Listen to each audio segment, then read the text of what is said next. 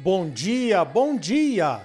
Aqui quem fala é o Ricardo Arioli e estamos começando o Momento Agrícola desta semana, aqui pela rede de rádios do Agro, com as principais notícias, informações e entrevistas ligadas à produção agrícola e pecuária.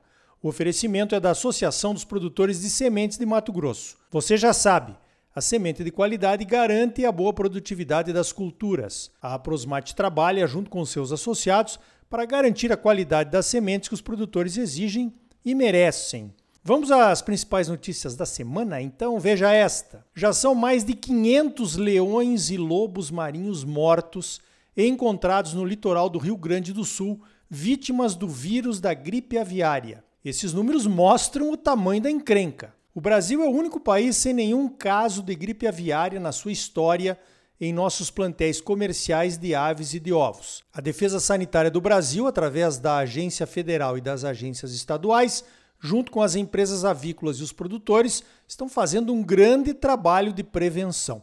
Precisamos manter isso, viu? Veja esta: baseado num artigo publicado pela ótima Scott Consultoria, vemos que a exportação brasileira de bovinos em pé voltou a crescer em 2023. Nosso melhor desempenho nessa modalidade de vendas tinha sido em 2018, quando exportamos quase 800 mil cabeças. Depois de cair para menos de 60 mil cabeças exportadas em pé em 2021, por conta da pandemia e da alta dos fretes marítimos, agora em 2023 já exportamos quase 400 mil cabeças de bovinos em pé até o início de outubro. Os maiores exportadores de bovinos em pé em 2022 foram a União Europeia, o México, o Canadá, a Austrália e os Estados Unidos. O Oriente Médio é o nosso principal mercado, principalmente a Turquia, que já levou mais de 80% dos bovinos em pé que exportamos agora em 2022. Esse mercado é bastante promissor, mas é controverso. Já vimos episódios de ações judiciais para impedir a exportação de bovinos em pé, alegando maus tratos aos bovinos exportados de navio.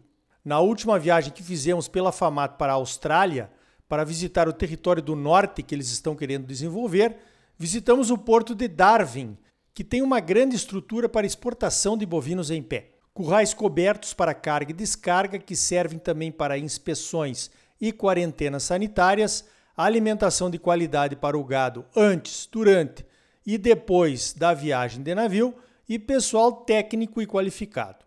Essa exportação em pé não é feita de qualquer jeito, não. Não é tão simples quanto carregar um caminhão para uma viagem de algumas horas.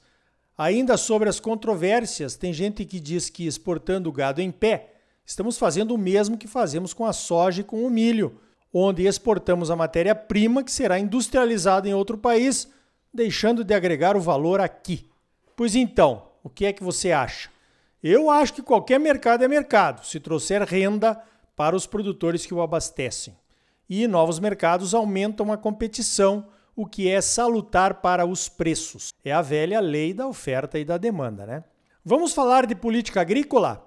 A Comissão de Agricultura da Câmara dos Deputados aprovou um projeto de lei que vai suspender por cinco anos os tributos federais, o IPI, o Imposto de Importação, a CSLL, o PIS/PASEP e o COFINS. É uma tentativa de promover a construção de sistemas de armazenagem no Brasil. Deveríamos ter armazenagem suficiente para uma safra mais 20%, 120%.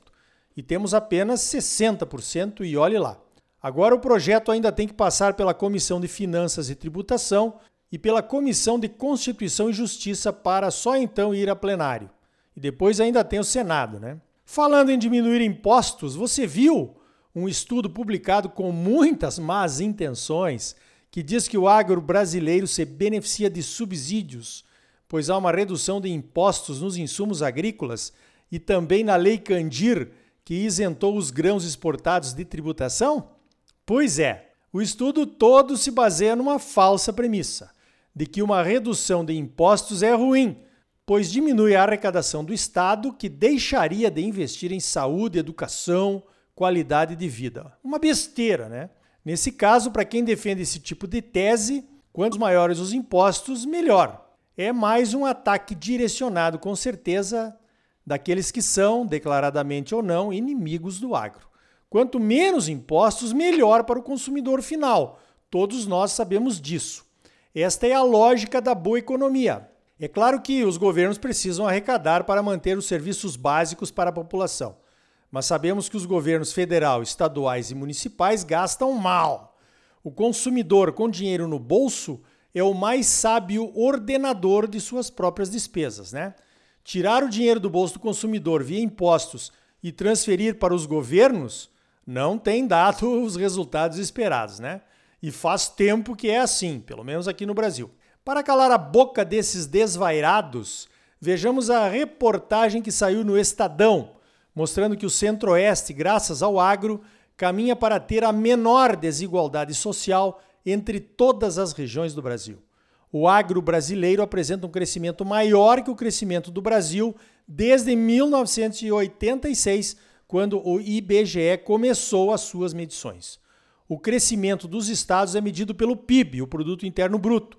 A menor desigualdade social em questão é medida pelos índices de Gini, que mede a desigualdade entre os maiores e os menores salários, e pelo IDH, que mede a qualidade de vida através da educação, da expectativa de vida e da renda. Dentro de alguns poucos anos, o Centro-Oeste vai ter os melhores índices de igualdade social, ultrapassando a desenvolvidíssima região Sudeste. O crescimento do Brasil está no interior, e o que já foi fronteira agrícola são regiões que hoje oferecem pleno emprego, salários melhores, boas escolas e muitas, mas muitas oportunidades. Quem vive ou conhece o Centro-Oeste sabe do que estamos falando. Agora imagina se estivéssemos pagando mais impostos nas exportações, por exemplo. Fazer a conta ao contrário, estimando quanto se deixou de arrecadar e não enxergar o desenvolvimento que isso trouxe, é uma grande maldade. Aliás, se a Lei Candir de isenção nas exportações de grãos tivesse sido aprovada para os produtos industrializados também, como o farelo e o óleo de soja, o nosso crescimento teria sido ainda maior. É só verificar o que aconteceu na Argentina, que se aproveitou da tributação do farelo e do óleo de soja aqui no Brasil, investiu pesado nas esmagadoras de soja e se tornou o maior exportador de farelo e óleo de soja, produtos com valor agregado. Atualmente, a Argentina vive as suas crises de clima e de políticas tributárias desastradas, como as retenções, é claro. É tão claro que a Argentina hoje serve de exemplo para mostrar como a tributação excessiva pode acabar com a economia de um país. Precisamos dizer mais? Acho que não. Então veja esta: a falta de chuvas no centro-oeste e o excesso de chuvas no sul certamente já afetaram os resultados da próxima safra de soja. O calor excessivo aqui no centro-oeste é outro complicador para áreas recém-plantadas. O plantio de soja em Mato Grosso não está atrasado, o relatório do IMEA do último dia 23 mostrava que os produtores já tinham plantado 60% da área para uma média de 51% nos últimos cinco anos, mas abaixo do ritmo de plantio da safra do ano passado, que era de 67% nesta mesma semana. mas a velocidade do plantio no ano passado foi recorde, né? Max Verstappen. Não dá para comparar.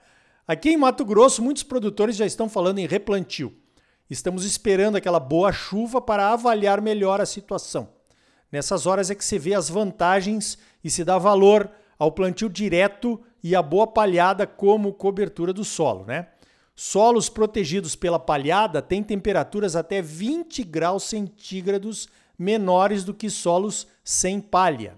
E olha que estamos falando de até 60 graus centígrados em solos descobertos. Solos com palhada retêm a umidade por mais tempo também.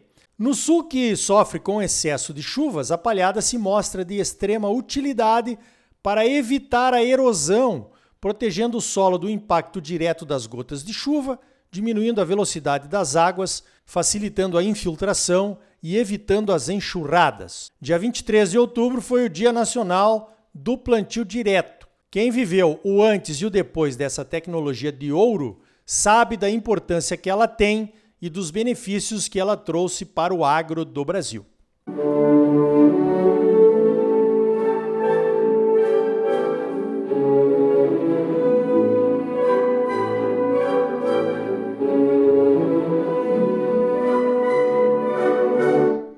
Então tá aí, olha só!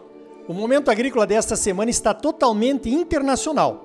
No próximo bloco, vamos até o Paquistão com o presidente da Associação Brasileira dos Produtores de Algodão, o Alexandre Schenkel, que andou por lá promovendo a nossa fibra.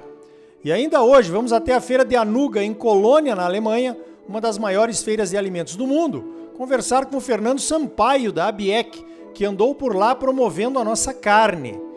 E também vamos até a China conversar com o Dr. Alexandre Nepomuceno, chefe-geral da Embrapa Soja, que andou por lá conhecendo os investimentos chineses em pesquisas e estabelecendo parcerias estratégicas.